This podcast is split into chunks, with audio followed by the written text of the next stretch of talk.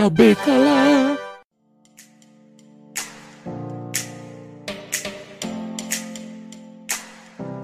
Sejam muito bem-vindos, meus queridos cubolins, em mais um episódio aqui deste Cubículo. Aquele episódio tão curtinho, mas tão curtinho, que quando você vê, já acabou. Estamos no mês do terror. É essa hora que a edição vai colocar raios, trovões e tal. Bruxas, Exatamente. né? lobisomens, vampires. E por falar nisso, né, estamos aqui com Stephanie Vasconcelos, não que ela seja uma bruxa. Ué? Afinal de contas, a bruxa não é esse estereótipo que vocês bem pensam. Se apresente, Stephanie. Eu sou macumbeira mesmo. Se não sabe, não desce pro meu terreiro. É. E também estamos aqui com o Mago Matheus. Eu estou aqui pra causar terror. Então é isso, gente. Mais um episódio, mais um mês. Eu adoro outubro, não sei vocês, mas é o meu mês preferido. Tem muita coisa nele que eu gosto, né? Lógico que viver em pandemia né, não é um terror. E a gente vai falar então de mais um cubículo lista de filmes e séries de terror.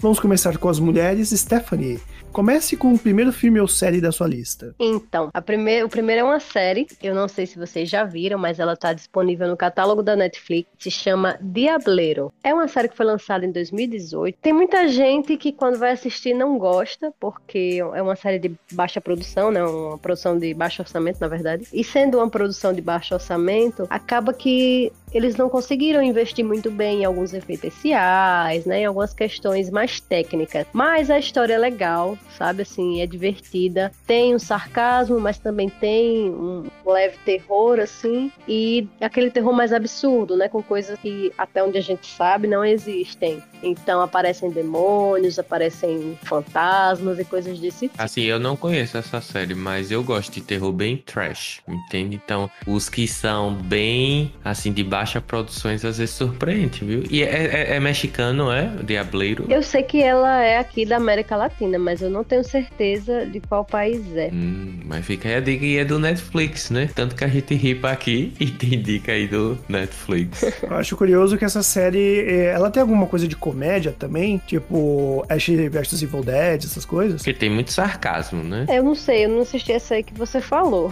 Mas ela faz umas piadas, né? É, Acaba que algumas coisas talvez sejam muito regionais e a gente não pegue muito bem. Mas eles brincam muito até com, com o próprio mote da série, que é o, o fato de ser um padre que teve uma filha, né? Apesar de ser padre, ele se envolveu com uma moça e teve uma filha. E essa filha foi raptada por um demônio. Então, ele que não acredita que demônios existem, acaba se juntando a um caçador de demônios pra, e a uma menina que vive incorporando o demônio, que é a namorada do caçador Gostei. pra ir procurar a filha dele. Eles ficam meio que brigando, porque assim, eles ficam tirando onda, né, que o padre não deveria ter uma filha pra começo de conversa e que ele seria hipócrita com relação às crenças dele. E ao mesmo tempo, o padre fica confrontando a- as próprias crenças, né, porque ele fica vendo a menina incorporar demônios ou eles usarem demônios e engarrafarem no mercado clandestino. Nossa. É um submundo assim de venda de demônios e tal. É divertido assim. Eu achei que é menos assustador pra mim do que divertido. É tipo um Supernatural, né? Por causa dos demônios, com um exorcismo de Emily Rose versão latina, digamos assim. É. né? É mais ou menos isso. Assim, eu falo isso porque o Ash vs Evil Dead ele tem uma parada dessa, né? Que vem de um filme conhecido, que é Evil Dead. E esse filme acabou virando filme de comédia com um tempo, mas o primeiro era totalmente terror. Do diretor Sam Raimi, né? Que pra quem não conhece, é o diretor daí da, da trilogia mais. que a galera mais gosta, né? Do Homem-Aranha. Vai pegar agora Doutor Estranho no Multiverso da Loucura. E a série, né? Tem produção dele. O primeiro episódio é dirigido por ele, só o primeiro. E meio que continua a história dos, dos filmes, né? História do Ash, né? Que é do. Esqueci o nome do ator agora. Bruce Campbell. Bruce Campbell é o nome do ator ou é o nome do personagem? Ah, depois me corrija aí na, na edição. Mas é, é bem interessante pra esse lado, porque ele meio que acaba sendo um, quase que um caçador de demônios também, né? E foi bem na época que eu vi essa thumbnail na Netflix dessa série, né? Quando eu tava assistindo Ash vs Evil Dead. Então já temos duas dicas aí, né? Acabam ganhando, né? E tá na Netflix também, Ash vs Evil Dead. Haters gonna hate. Eu vou dar uma dica também, mas antes eu queria falar uma coisa. Eu gosto muito de Halloween. E para mim, outubro já entra aquela vibe, né? Coisa de professor de língua inglesa, né? Mas assim, vou dar uma dica também que tá no Netflix, que eu gosto muito dessa pegada de terror e uma coisa assim, digamos, pós-terror, como se fosse lá a bruxa. Lógico que essa dica aí que eu vou dar não é no nível da bruxa, mas assim, passa uma mensagem, sabe? Principalmente na maternidade. Eu gosto quando os filmes ou as séries se exploram essas questões, como por exemplo, o filme também Mother, né, mãe, que ele deixa bem amplo ali o que é que você quer identificar de mãe ali no significado, né, da palavra. É, mas enfim, o filme é Run,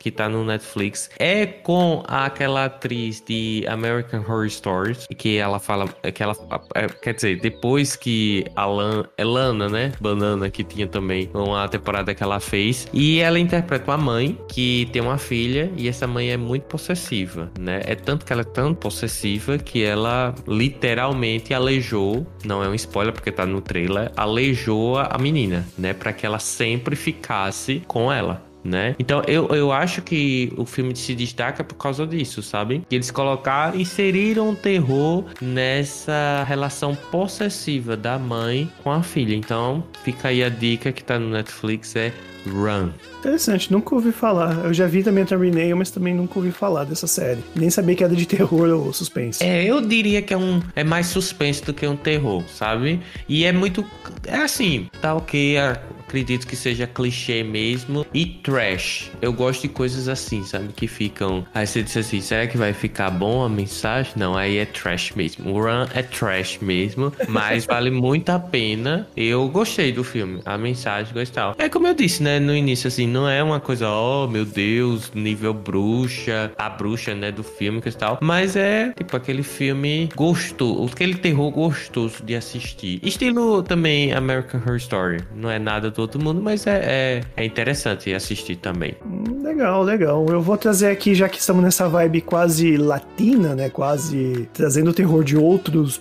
é, cantos do mundo. Eu vou trazer aqui uma franquia de terror, são filmes, tá disponível no Amazon Prime Video, que é Hack. Tem uma franquia toda da, da franquia Hack. Eu só assisti o primeiro, nesse caso. Esse é bem trash.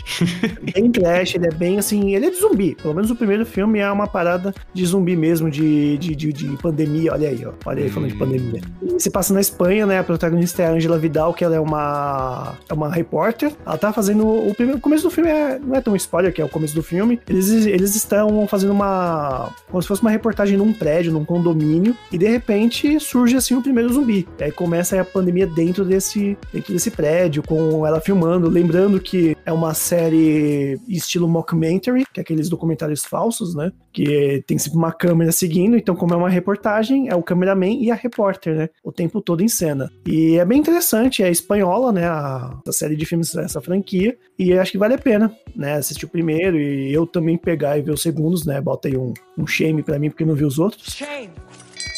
E é isso. Acho é bem interessante começar com uma série de zumbis. São quantos filmes? Cara, eu acho que são mais de três. Eu até cheguei a ver agora há pouco no Amazon. Eu acho que só vi do 1 até o 4, mais ou menos. Se eu não me engano. Vou colocar na postagem a franquia toda como um todo para quem quiser acompanhar. Inclusive naquele site que a gente tá utilizando bastante, né? Que é o Just Watch. Lá dá pra encontrar todas as produções de filmes e séries, né? Não é um jabá. Não, não é uma dica mesmo pro pessoal aí ver onde é que tá, porque agora a gente tem vários serviços de streaming aqui no Brasil, então tem que checar. Eu acho que eu vou botar na lista esse do Hack. Eu, como eu disse, né, eu gosto de terror bem fresh assim. Me lembra muito a vibe daquele filme Atividade Paranormal, sabe? É, que também é, é um estilo mockumentary, né? Que, é... é... são câmeras de vigilância, né? Mas assim, depois que você falou que tem mais de um filme, eu fiquei pensando também no Atividade Paranormal, porque eles não se contentaram em fazer um, né? Aí fizeram mais filmes também. Aí eu fiquei imaginando, vai ser a mesma, digamos assim, o mesmo produto que aconteceu no passado, é como também aconteceu com a, a Invocação do Mal, né? Os caras não se contentam e tem que explorar a história por completo. É, os Jogos Mortais também, é, eles começam mortais. a ver que dá certo, eles começam a fazer até cansar, né? É, mas assim, Jogos Mortais eu até vou colocar aqui meu lado de Guilty Pleasure pleasure, porque eu gostei.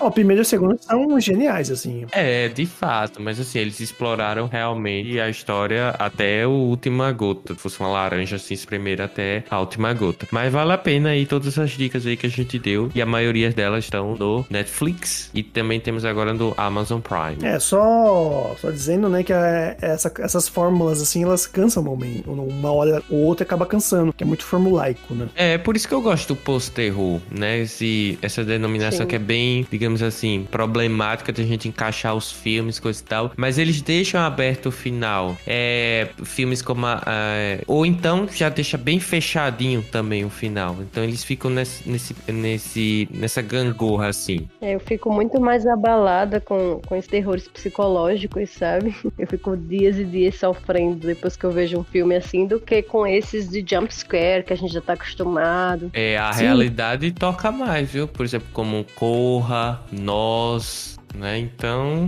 Nossa, Us, eu fiquei morrendo. Eu não conseguia existir enquanto eu tava assistindo. Como é que pode? é foda mesmo. Preciso ver. Coloca um selo vergonha pra mim aí, porque eu não vi esses ainda. Nem corra, Nossa. Bem corra. corra pra ver. não, não acredito, velho. Esse é um shame ferrenho. É, tá dando shame até agora aqui. ó. É, Se vira literalmente. na edição aí. Se vira na edição quem tiver editando. Se sou eu, eu tô ferrado.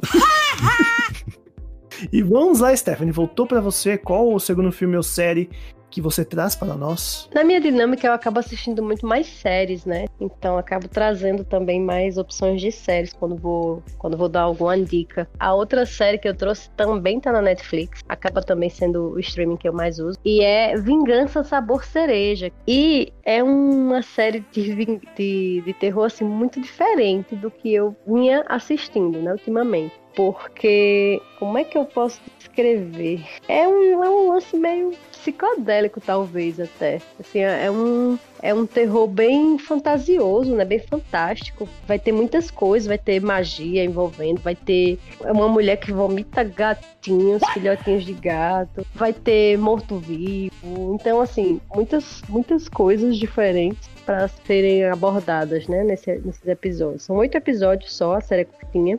E é interessante. Assim, a Netflix quis agradar todo mundo, né? Botou todos os tipos de coisas que estão relacionadas a terror, horror. Ela disse, bota aí nesses oito episódios da série. Me lembra também essa série, uma que teve, foi cancelada. Não sei se vocês assistiram, que era Scream. O pessoal só vai achar Não. no, na biblioteca lá do Paulo Coelho. Também é uma dica aí. Não tem, mais- não tem mais na Netflix? Não sei, não sei, mas a gente É, vai. se eu não me engano, era uma série que ela era da MTV. É. Depois a Netflix comprou os direitos. Não, não era da MTV, não. Ela era da. Bom, pelo menos passava na Fox, né? Lá nos Estados Unidos, mas eu não sei bem se era de- da MTV. Era da MTV, se eu não me engano, sim. Screen que era. Screen é uma. Então, peraí. Screen Queen, você tá falando? Não é Scream, não. Então eu confundi. É que tem Scream, mas é outra. Ai, caceta. Essa que você tá vendo aí no, no Google é Screen, que é uma variação do filme Pânico. Que é da franquia Pânico do Wes Craven. Ah, então eu vou corrigir aqui. E vou dizer, ah, é Scream mesmo. Eu que tava pensando em outra série, coisa e tal. Corta aí. Olha só.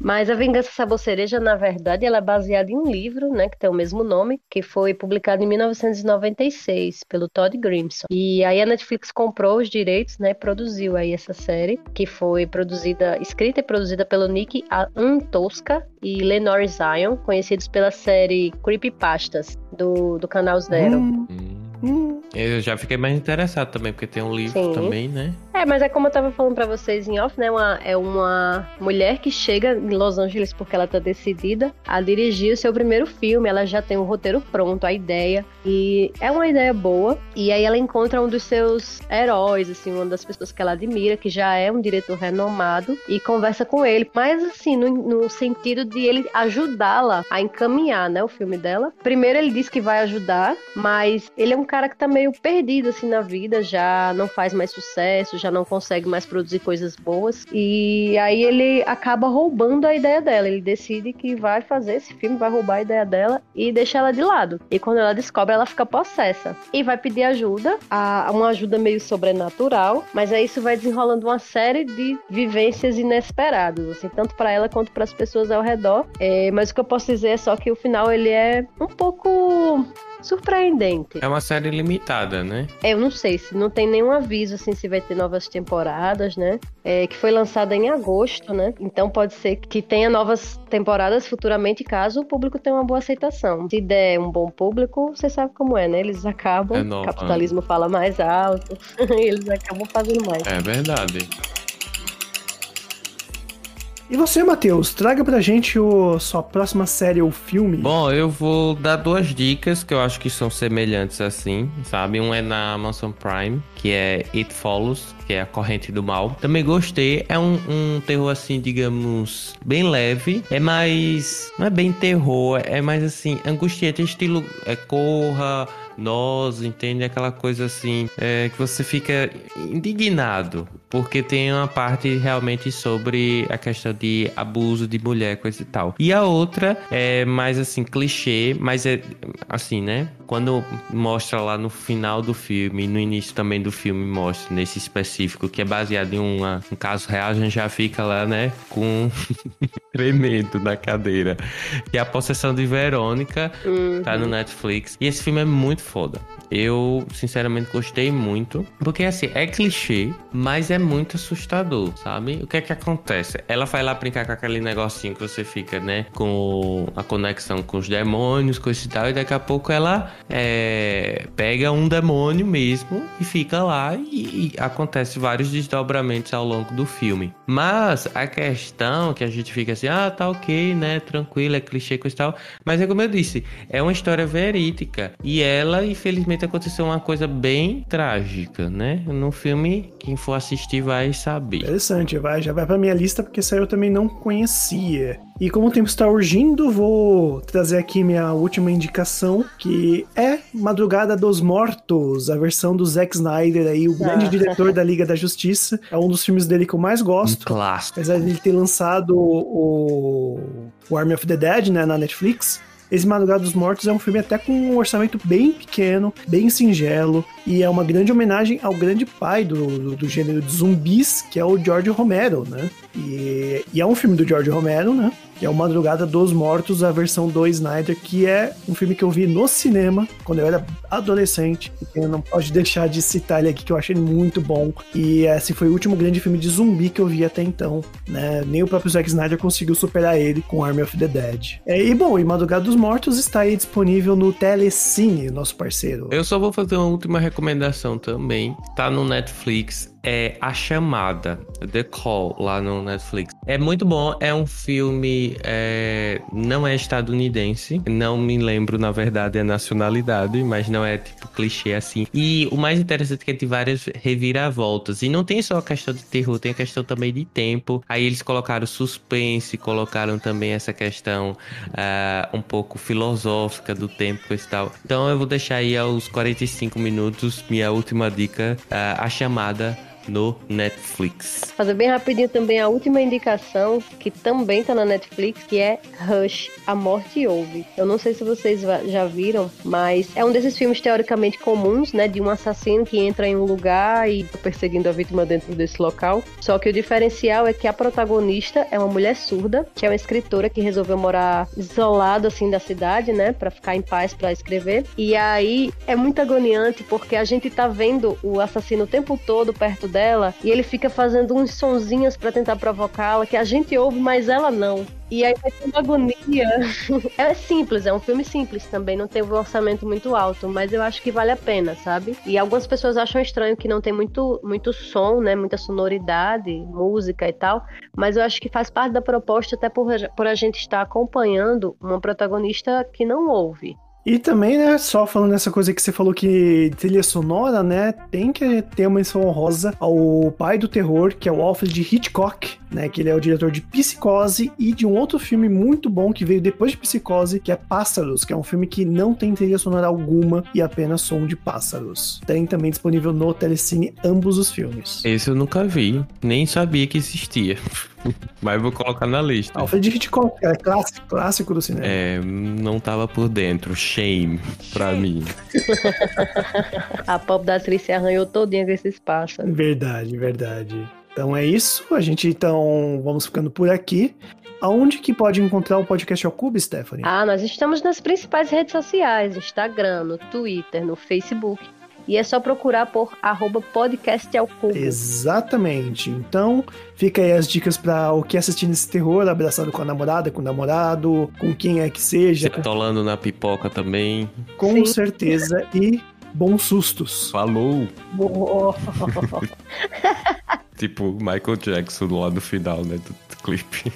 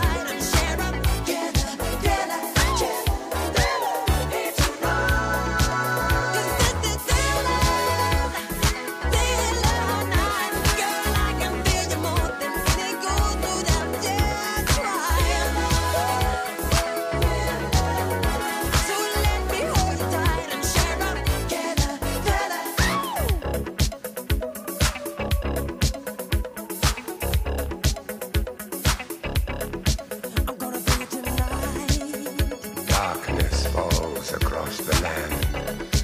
The midnight hour is close at hand. Creatures crawl in search of blood to terrorize your neighborhood. And whosoever shall be found without the soul for getting down, must stand and face the hounds of hell and rot inside a corpse's shell.